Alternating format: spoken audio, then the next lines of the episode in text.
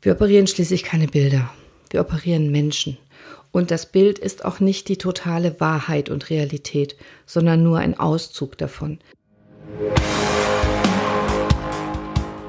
Hattest du schon mal einen Bandscheibenvorfall oder kennst du jemanden? Hi und herzlich willkommen in meinem Podcast, in meiner Folge Bandscheiben. Ich hatte noch nie einen Bandscheibenvorfall und darüber bin ich sehr froh. Und im Moment habe ich am allermeisten Probleme damit, eine Folge Bandscheibenvorfall aufzunehmen, die kürzer ist als 60 oder 90 Minuten. Das ist mein gefühlt 11., 10., 12. Anlauf, eine vernünftige Folge Bandscheibenvorfall aufzunehmen für dich. Ja, ich weiß, heute ist erst Mittwoch und es ist erst mein dritter Tag und ich mache das zum ersten Mal und trotzdem möchte ich doch für dich die Folge so spannend wie möglich machen. Und ich merke selber, ich habe so viele Sachen, die ich dir unbedingt sagen will, das passt nicht in eine Folge. Ich mache mehrere Folgen Bandscheibenvorfall und fange heute einfach mal an mit den, wie ich finde, wichtigsten Sachen. Also zum Beispiel, dass du nicht unbedingt ein Patient sein musst, nur weil du einen Bandscheibenvorfall hast. Dass aus einer Bandscheibenvorwölbung nicht zwingend ein Bandscheibenvorfall wird. Dass Beckenboden das aller, aller unterschätzteste therapeutische Mittel ist aus meiner Sicht. Beckenbodentraining ist ein wesentlicher Punkt, Bandscheibenvorfälle wenigstens in der Lendenwirbelsäule zu behandeln. Und offenbar wird das normalerweise nicht kommuniziert oder nicht gelehrt. Beckenboden, wo ist das eigentlich? Passend zu dieser Folge sitze ich hier und Lack und Leder. Ach, ist ein Podcast. Ihr seht das gar nicht. Nein, Spaß. Der Beckenboden ist genau die Muskulatur zwischen den Beinen und weil das immer so unanständig und so, so unzüchtig angesehen wird, schämen sich die meisten Leute darüber zu reden. Trainieren die wenigsten Leute im Beckenboden. Also ich bin davon überzeugt, dass die wenigsten Leute, die hier zuhören, überhaupt wissen, wo die Beckenbodenmuskulatur ist. Die sitzt zwischen Schambein vorne und Anus hinten, zwischen dem Po, also genau zwischen den Beinen. Das ist die Beckenbodenmuskulatur. Und die konkret anzusteuern, ansteuern zu lernen und selber zu trainieren, hat einen wesentlichen Einfluss auf deinen Rückenschmerz, wenigstens auf den Rückenschmerz in der Lendenwirbelsäule. Ich spreche jetzt heute erstmal grundsätzlich von der Lendenwirbelsäule. Vieles davon passt auch für die Halswirbelsäule. Übrigens, ein Bandscheibenvorfall in der Brustwirbelsäule gibt es praktisch gar nicht, unter zwei oder drei Prozent. Und einen Bandscheibenvorfall kann man im Röntgen gar nicht sehen. Aber bevor ich dir davon erzähle, noch einmal kurz daran erinnert, das ist eine ganz besondere Woche. Ich habe mit diesem Podcast gerade erst gestartet und deswegen kommt in dieser Woche vom 1. bis 7. März täglich eine Folge. Also heute Mittwoch zum Beispiel Bandscheibe. Gestern habe ich dir was erzählt über die Nebenwirkungen eines Beipackzettels und am Montag bin ich gestartet mit Entzündung ist nicht gleich Entzündung. Und nicht nur täglich eine Folge kommt bis Sonntag, sondern ich habe mir auch ein cooles Gewinnspiel ausgedacht. Du kannst tolle Sachen gewinnen, zum Beispiel Apple AirPods der zweiten Generation. Wie du an dem Gewinnspiel teilnehmen kannst, habe ich alles ganz ausführlich in Folge 0 erzählt und ist auch nochmal unten in der Beschreibung, in den Show Notes vermerkt. Nur ganz kurz, bewerte diesen Podcast bei iTunes, schick mir von deiner Bewertung mit deinem Namen ein Foto und abonniere diesen Podcast, wenn du es noch nicht getan hast, weil du mich damit unterstützen kannst. Viel Glück bei dem Gewinnspiel. Bandscheibenvorfall. Das war im Juli 2014. Ich saß noch in der Praxis mit meinem Baby. Ich hatte im Februar äh, meinen zweiten Sohn entbunden und weil es meine eigene Praxis ist, habe ich natürlich den großen Luxus, dass mein Kind auch immer bei mir sein konnte. Ich habe ein bisschen Büro gemacht und es rief mich ein sehr guter Freund an, ein sehr guter Wirbelsäulenchirurg, berühmt für äh, Bandscheiben, Operationen und Injektionen und Forschung daran. Und das macht er immer mal wieder. Wir telefonieren regelmäßig. Er wohnt im Ausland und sagte mir, er habe einen ganz schweren Fall, ob ich mir ein paar Bilder angucken könnte. Boah, und das war echt ein unglücklicher Bandscheibenvorfall. Also auf dem Bild. Riesenfettes Teil, ein Riesenbandscheibenvorfall, lag sehr unglücklich auf der einen Nervenwurzel. Also ich war mir sicher, der Patient hatte erstens wahnsinnige Schmerzen, zweitens war das Bein vermutlich gelähmt also bestimmte Muskeln im Unterschenkel und ähm, ja, klassischer Fall, den zu operieren. Das war relativ eindeutig. Und deswegen habe ich auch meinen Kumpel gefragt, hör mal, das sind zwar eindrucksvolle Kernspinbilder, aber warum diskutieren wir darüber? Den kannst du doch wirklich guten Gewissens operieren. Und dann seufzte der Mann am anderen Ende des Telefons und sagte, aha, das ist mein Rücken, Cordelia. Das bin ich. Ich habe den Bandscheibenvorfall. Ah, oh. Ja, sich selber operieren ist äh, unmöglich beim Bandscheibenvorfall in der Lendenwirbelsäule.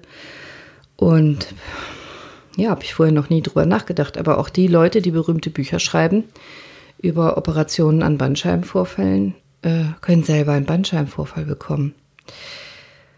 Ja, was tun? Wir haben hin und her überlegt, ein bisschen gefachsimpelt und diskutiert. Und dann haben wir entschieden, dass wir es konservativ versuchen. Er hatte den Wunsch, nicht operiert zu werden aus verschiedenen Gründen. Nicht klassischerweise, weil er Arzt ist, aber das stimmt schon. Das ist nicht nur ein Gerücht, dass die allermeisten Chirurgen selber ungern operiert werden. Das war nicht der Grund und äh, er ist am selben Tag noch nach Deutschland geflogen. Er war am selben Abend noch bei mir in der Praxis.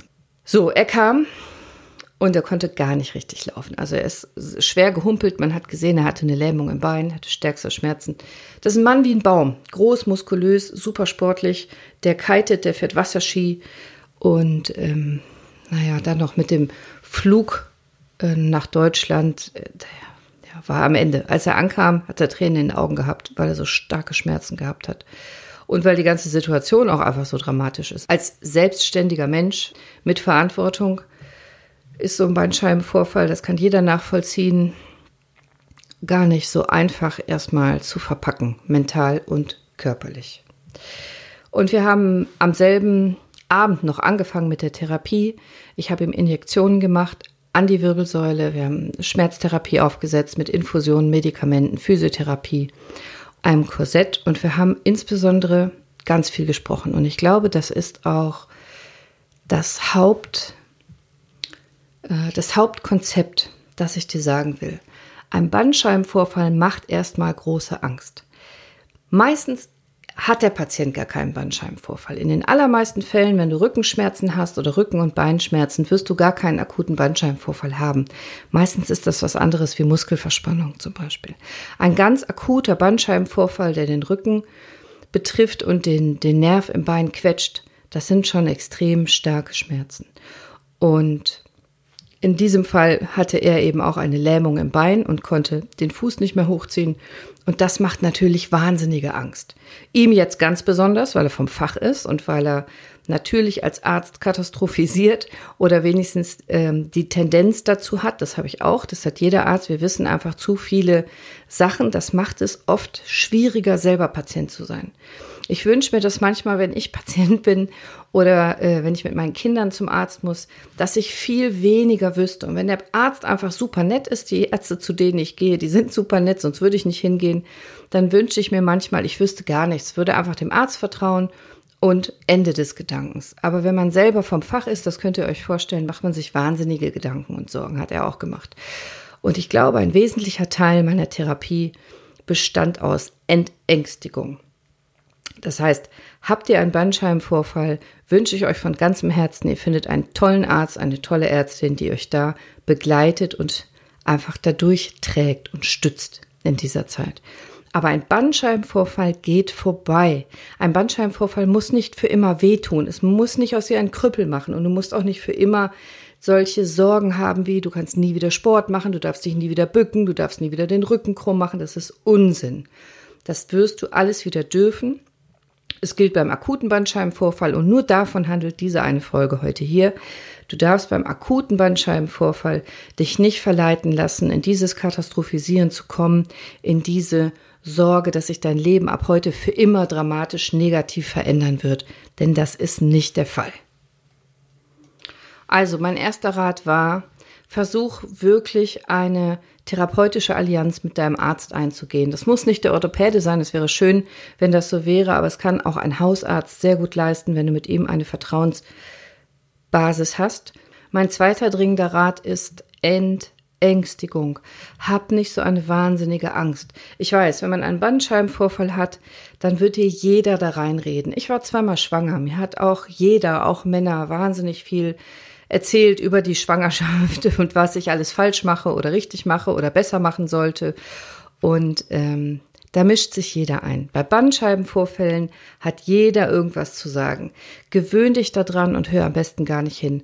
Ich habe eben gesprochen von diesem einen Arzt, mit dem du idealerweise diese Erkrankung überbrücken solltest. Entweder dein Orthopäde oder dein Hausarzt oder dein Neurochirurg oder ein anderer guter Arzt, der dich hier führen kann. Und mit dem besprich bitte die Dinge und nur mit dem. Und alles andere hörst du dir an, bewertest das bitte nicht, lässt du dir keine Angst machen und dein Arzt kann dir sicherlich helfen, die ganzen Mythen und Fehlinformationen und Fakten und Fehlfakten und alles, was du hörst, zu sortieren. Denn das, was dir mit Sicherheit passieren wird, wenn du einen Bandscheibenvorfall hast und das erzählst, ist, dass Leute dir ungefragt einen guten Rat geben. Und äh, was man von einem guten Rat zu halten hat, das kennst du wahrscheinlich auch aus anderen Lebensbereichen. Lass dir keine Angst machen. Hör auf einen kompetenten Arzt. Zum Beispiel ist es gar nicht so wichtig, was im Kernspin wirklich zu sehen ist. Ich habe so oft Patienten, ich würde sagen, jede Woche habe ich hier Patienten, wo im Kernspin, also in der Schnittbildgebung, in der Kernspintomographie, im Magnetresonanztomogramm, im MRT, der Bandscheibenvorfall dramatisch aussieht.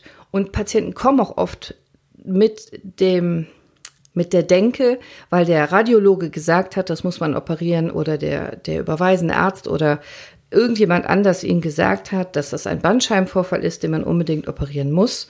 Und ganz oft stellt sich im Laufe der Therapie heraus, dass das gar nicht so ist. Dass wenn man ein gutes, komplexes Therapiekonzept hat und umsetzen kann mit dem Patienten, gar nicht immer zwingend nur aufgrund des Bildes operiert werden muss. Wir operieren schließlich keine Bilder. Wir operieren Menschen. Und das Bild ist auch nicht die totale Wahrheit und Realität, sondern nur ein Auszug davon. Es ist wichtig, ob dieser, ob du als Patient, es ist wichtig, ob du als Patient eine massive Lähmung hast zum Beispiel. Ähm, es wird immer wieder dir als Patient dann ähm, Angst gemacht, indem man dich fragt, oh, hast du eine Reithosenanästhesie? Das ist etwas, wovor wir Ärzte tatsächlich ein bisschen Angst haben, wir Orthopäden, nämlich dass aufgrund des Bandscheibenvorfalls du inkontinent werden könntest, wenn du also Taubheit hast im Genitalbereich, im Anusbereich und inkontinent bist, also Stuhl und ähm, Urin nicht mehr halten kannst. Das nennen wir sogenannte Reithosenanästhesie. Anästhesie heißt Taubheit. Reithose, weil dieser Bereich, wo wir eine Reithose anziehen würden, dann taub sein kann dann ist es tatsächlich ein akuter Notfall, wo man sofort operieren müsste. Definitiv jemandem sich vorstellen sollte, der davon Ahnung hat und der Bandscheiben operieren kann und das auch schon oft gemacht hat. Ebenso, wenn du eine Lähmung hast von wichtigen Kennmuskeln, so nennen wir das, also wirklich große Muskelpartien, dass du den Fuß nicht mehr richtig hochheben kannst, dass du auf der Zehenspitze nicht mehr stehen kannst, zum Beispiel. Nicht wegen der Schmerzen, sondern wegen der Lähmung. Aber das sind ganz grob, das hier ist ein Podcast und ich kann dich nur grob beraten. Es ist natürlich keine ärztliche Beratung und ich kann keine Garantie übernehmen. Aber ich habe dir ja gesagt, in diesem Podcast will ich dir ein paar Dinge aus meiner Sicht, aus meinen Augen rüberbringen auf Ohrhöhe. Und meine, meine Intention ist hier immer nur, dich zu entängstigen, dir Ängste zu nehmen und Mythen zu zerstören, die man dir wahrscheinlich einredet, wenn du einen Bandscheibenvorfall hast. Also, bis auf diese zwei Dinge, wo man sehr wahrscheinlich operiert werden muss, auf jeden Fall sich jemandem vorstellen muss, der das entscheiden kann, nämlich die sogenannte Reithosenanästhesie und die Lähmung wichtiger Muskeln, gibt es in der Regel keinen Grund, dass du Panik schieben musst und akut operiert werden musst. Panik musst du übrigens nie schieben, weil das gar nicht hilft und dich nicht in Richtung Gesundheit nach vorne bringt, wenn du Panik hast. Im Gegenteil. Und das, was ich moniere und was ich so bescheuert finde, ist, dass ein Patient mit einem Bandscheibenvorfall, das in der Regel zwischen 10 und 20 Mal gefragt wird in seiner Patientenkarriere, haben Sie Taubheitsgefühle zwischen den Beinen? Haben Sie eine Reithosenanästhesie? Können Sie Urin und Wasser noch halten oder sind Sie schon inkontinent?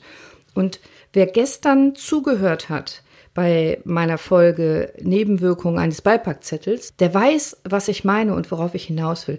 Wenn ich einen Patienten nur oft genug frage, ob er das hat, dann wird er jedes Mal mehr Angst bekommen, dass er es bekommt, dass er es kriegt. Das heißt, die Chance, das Risiko, dass er das entwickelt, was ich ihn immer wieder frage, zum Beispiel eine Reithosenanästhesie, steigt natürlich mit der Heftigkeit und der Art und Weise und der Häufigkeit, wie ich ihn das frage. Bitte nur mal verstehen, als Gedanken einer kleinen Orthopädin hier aus Nordrhein-Westfalen. Ich glaube, dass es keine besonders gute Idee ist, wenn ich einen Patienten sehe mit dem Verdacht auf Bandscheibenvorfall, so ungefiltert mein Wissen abzuspulen. Ich rede jetzt mit euch, liebe Ärztinnen und Ärzte, wenn ihr mir zuhört. Ich weiß, mit dem Risiko, dass er mir ab morgen nicht mehr zuhört, aber ähm, das ist für euch, liebe Ärzte, und es ist aber auch für euch, für dich, liebe Patienten. Der Arzt meint das nicht böse und mit Sicherheit will er dich, dir nicht schaden und dich nicht verunsichern, wenn er immer wieder nach diesen sogenannten Red Flags, sagen wir das, rote Flaggen, also so rote äh, Fahnen, Flaggenzeichen, wo wir ganz schnell reagieren müssen, um dich zu retten, fragt. Und trotzdem, in der Regel tritt es, wenn dann direkt zu Beginn des Bandscheibenvorfalls auf und entwickelt sich in aller Regel nicht noch nach vielen Wochen. Und lass dir keine Angst einreden. Der Arzt will dir das gar nicht einreden, aber es könnte ein unbewusster Effekt, eine unbewusste, eine unbewusste Nebenwirkung sein, dass man dich mit jedem Mal Fragen mehr ängstigt. Sodass du am Ende, das sehe ich nämlich oft an meinen Patienten, sodass du am Ende praktisch davon ausgehst, dass du diese Reithosenanästhesie bekommen musst. Du musst nur lang genug warten und das stimmt einfach nicht. Das stimmt nicht, dass wenn man wartet, ein Bandscheibenvorfall sich verschlechtert. Im Gegenteil, in aller Regel ist vorher recht starker Schmerz vorhanden, meistens eher Rückenschmerz.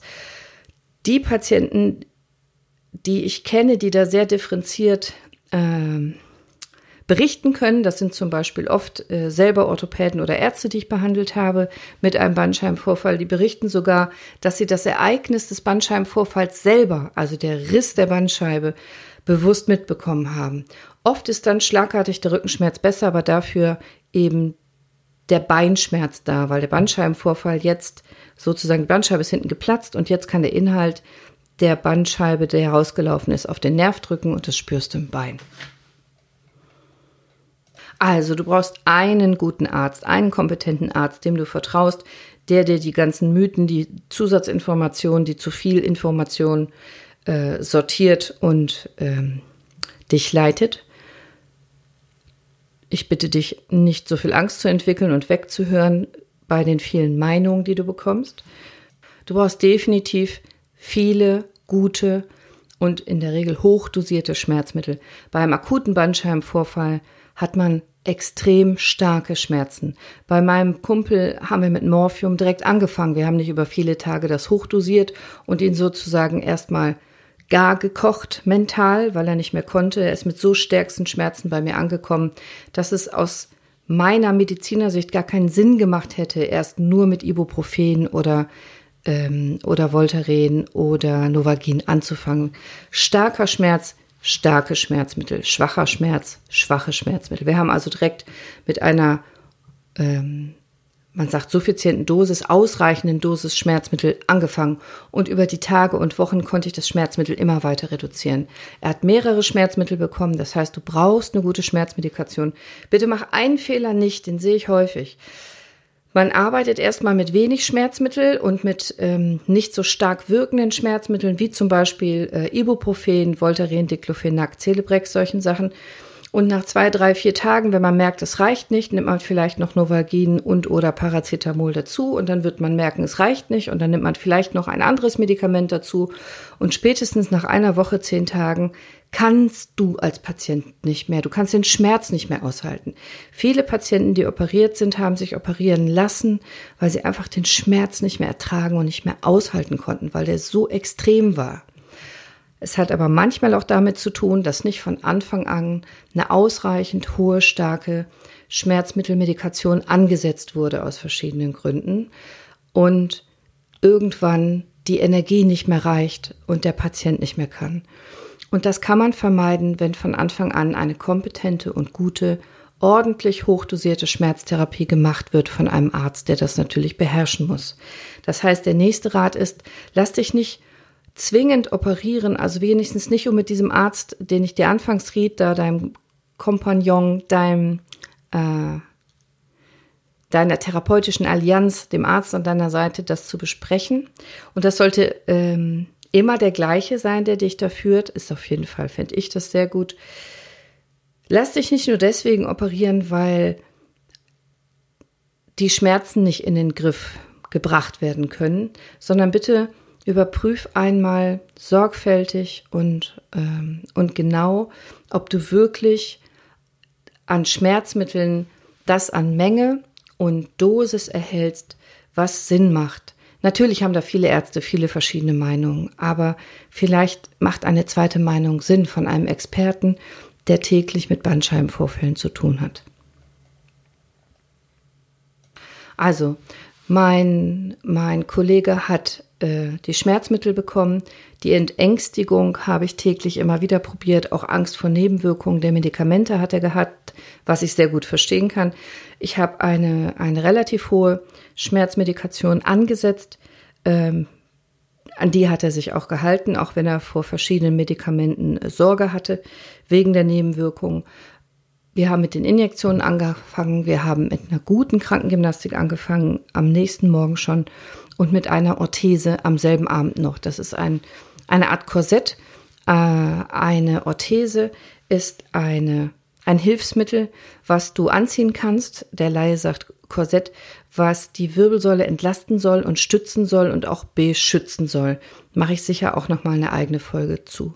Alleine dadurch, dass er die Orthese angezogen hat, hatte er deutlich weniger Schmerzen und konnte sich besser bewegen, weil besondere Bewegungen nicht mehr möglich waren. Er war also ein bisschen stabilisiert und beschützt und es wurde eben Druck von der Muskulatur und von der Wirbelsäule runtergenommen. Da er eine akute Lähmung hatte und Kribbeln im Taubheit im Bein, haben wir auch am selben Tag noch angefangen mit Vitamin B-Komplexen, um dem Nerven zu helfen, schneller zu regenerieren und sich wieder zu erholen. Über Physiotherapie kann man sich jetzt hier vortrefflich streiten. Ich kenne genug Ärzte, die sagen, boah, Physiotherapie beim frischen Bandscheibenvorfall, das geht gar nicht. Das will ich abkürzen, indem ich sage, ich habe Physiotherapeuten, die ich lange und sehr gut kenne, von denen ich weiß, dass sie einen akuten Bandscheibenvorfall sehr kompetent und auch sehr wirksam behandeln können. Die wissen, wie es geht. Und da hat der Patient ab der ersten Behandlung eine Erleichterung und Linderung. Und ja, das stimmt. Wenn man sich mit Bandscheibenvorfällen vielleicht nicht so gut auskennt, dann kann man auch in einer gut gemeinten Physiotherapie natürlich Fehler machen und Schmerzen verschlechtern oder den Befund verschlechtern. Aber auch da hilft es, wenn Arzt und Physiotherapeut miteinander sprechen. Ein Physiotherapeut, der das Thema Bandscheibenvorfall, frischer Bandscheibenvorfall beherrscht, kann massiv die Schmerzen reduzieren und den Befund verbessern des Patienten. Auch wenn ich genau weiß, dass hier viele Orthopäden mir nicht zustimmen werden, das ist meine Meinung und die habe ich mir auch nicht ausgedacht, sondern beruht auf vielen Jahren Erfahrung und sehr vielen Fällen Bandscheibenvorfallpatienten, aber es kommt selbstverständlich sehr auf den Physiotherapeuten an, wie er ausgebildet ist und wie er arbeitet. Stufenlagerung kann entlasten. Also, wenn du dich auf den Rücken legst und 90 Grad gebeugt in Hüfte und Knie, legst du dich auf so einen Würfel. Das kannst du vielleicht einmal im Internet nachschauen, diese sogenannte Würfellagerung. Immer mal wieder 10 Minuten kann deinen unteren Rücken, deine Bandscheiben entlasten. Wärme im Rücken Wärmflasche, Heizkissen, äh, Fango, Wärme entspannt und relaxiert die verkrampften, verhärteten Muskeln in der Lendenwirbelsäule. Das hast du wahrscheinlich, wenn du akute Rückenschmerzen hast, schon instinktiv gemerkt, dass du gerne Wärme im Rücken hättest und dir das helfen würde. Mein Kollege ist relativ schnell schmerzgelindert gewesen. Nach zwei Tagen ging es ihm schon erheblich besser und nach sechs Tagen hat er schon dramatische Fortschritte gemacht. Und ich erzähle das nicht, um zu erzählen, wie toll der Kollege ist oder wie toll ich bin oder um anzugeben, dass, ähm, dass, er, dass er so einen tollen Vorteil hatte, mit einer Orthopädin persönlich befreundet zu sein und eben auch die Möglichkeiten, finanziell mal eben nach Deutschland zu fliegen und so weiter. Deswegen erzähle ich das nicht.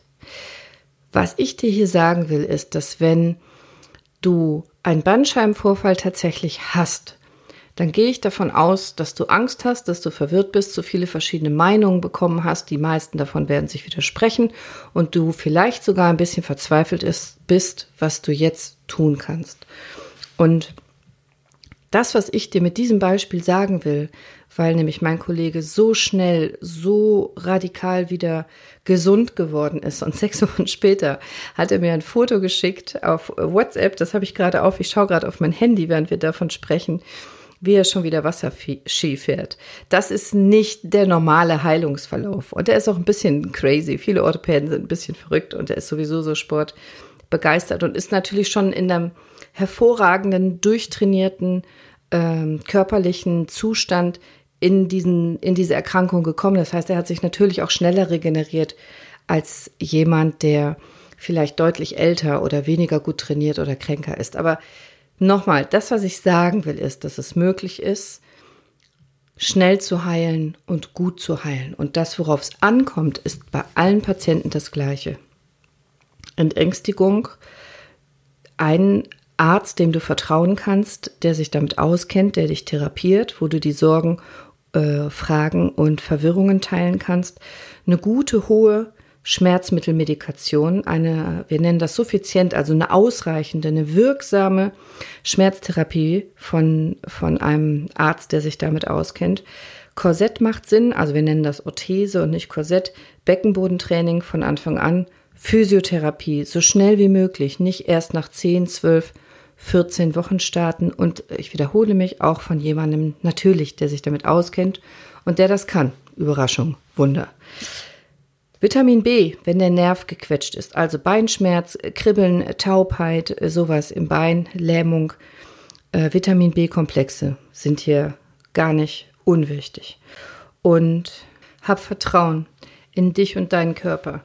Mein Kollege hab, hat auch gehadert, weil er sagte, ich mache doch so viel Sport mein Leben lang, ich kümmere mich doch um meinen Körper, ich gehe zum Training, ich mache und tu. Wieso krieg ausgerechnet ich einen Bandscheibenvorfall?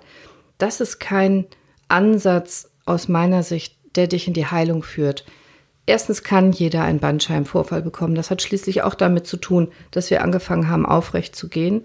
Körper, Seele, Geist, das schaffe ich nicht mehr in dieser Folge zu erzählen, aber natürlich sind immer psychosomatische Sachen auch in der Bandscheibe und in der Lendenwirbelsäule dabei und spielen eine wichtige Rolle.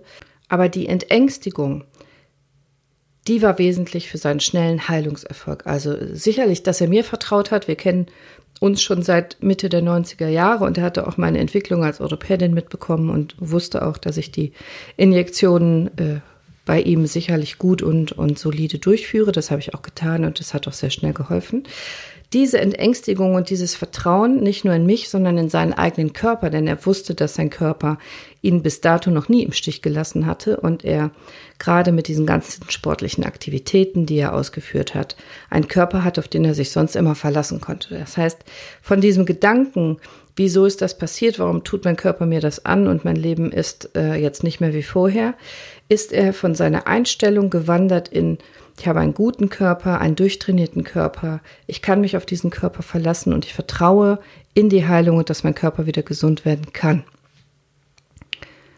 Und auch das ist eine wesentliche Weiche neben den anderen Sachen, die ich gesagt habe und dem Beckenbodentraining.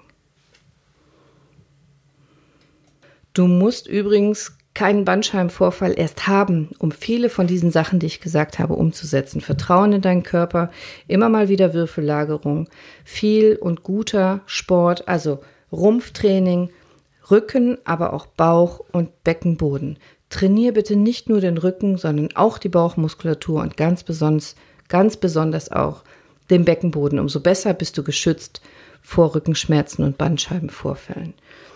Trink ausreichend Wasser, denn die Bandscheibe selber hat keine Blutgefäße. Die ernährt sich durch die Bewegung, Druck und Zug. Das heißt, wenn du dich bewegst, wenn du aufstehst, wenn du dein Becken drehst, wenn du dein Becken kippst, wenn du dich rotierst im Oberkörper, jedes Mal, wenn du dich bückst mit krummem Rücken, ernährst du deine Bandscheiben. Du musst nicht dein Leben lang in die Hocke gehen und darfst dich nie wieder krumm machen. Das kann Sinn machen beim akuten Bandscheibenvorfall.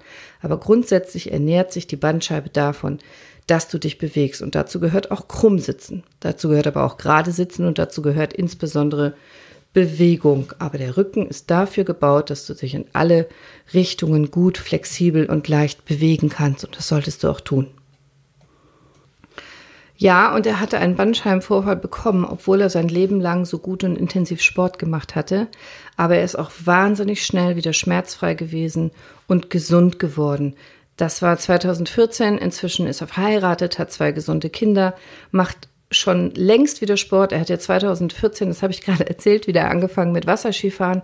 Und wir waren im selben Jahr noch äh, in Spanien, in Madrid und haben da an der Universität äh, Kurse geleitet und ähm, spanischen Orthopäden beigebracht, wie man diese Wirbelsäuleninjektionen macht. Und da war er komplett schmerzfrei, medikamentefrei und von der Lähmung war fast nichts mehr übrig. Inzwischen ist die Lähmung längst komplett rückläufig und er hat seine volle Kraft und ähm, wieder einen komplett gesunden Körper. Ja, er hat es, obwohl er viel Sport gemacht hat, bekommen.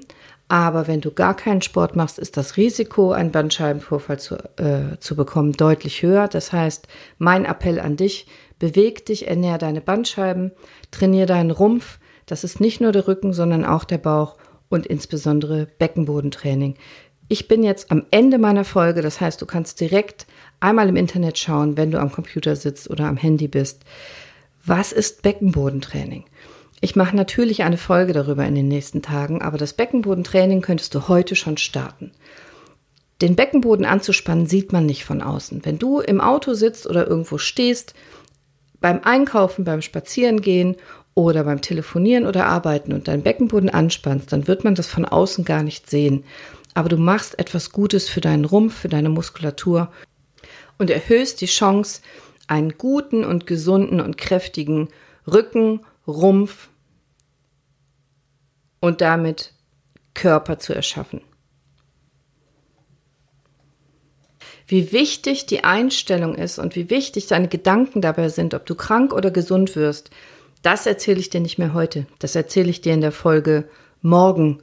Da geht es um den Placebo, aber vor allem um den Nocebo-Effekt, was alleine dadurch, dass du eine Krankheit erwartest oder Angst hast vor bestimmten Symptomen, mit deinem Gehirn passiert und deinem Körper ebenfalls passieren kann.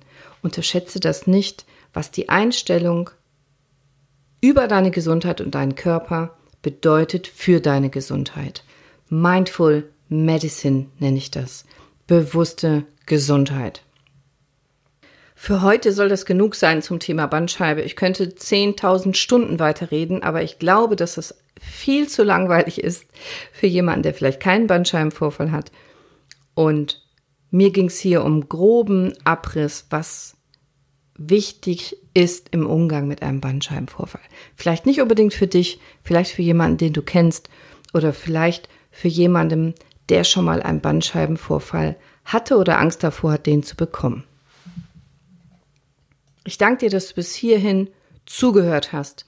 Ich würde mich riesig freuen über eine Bewertung und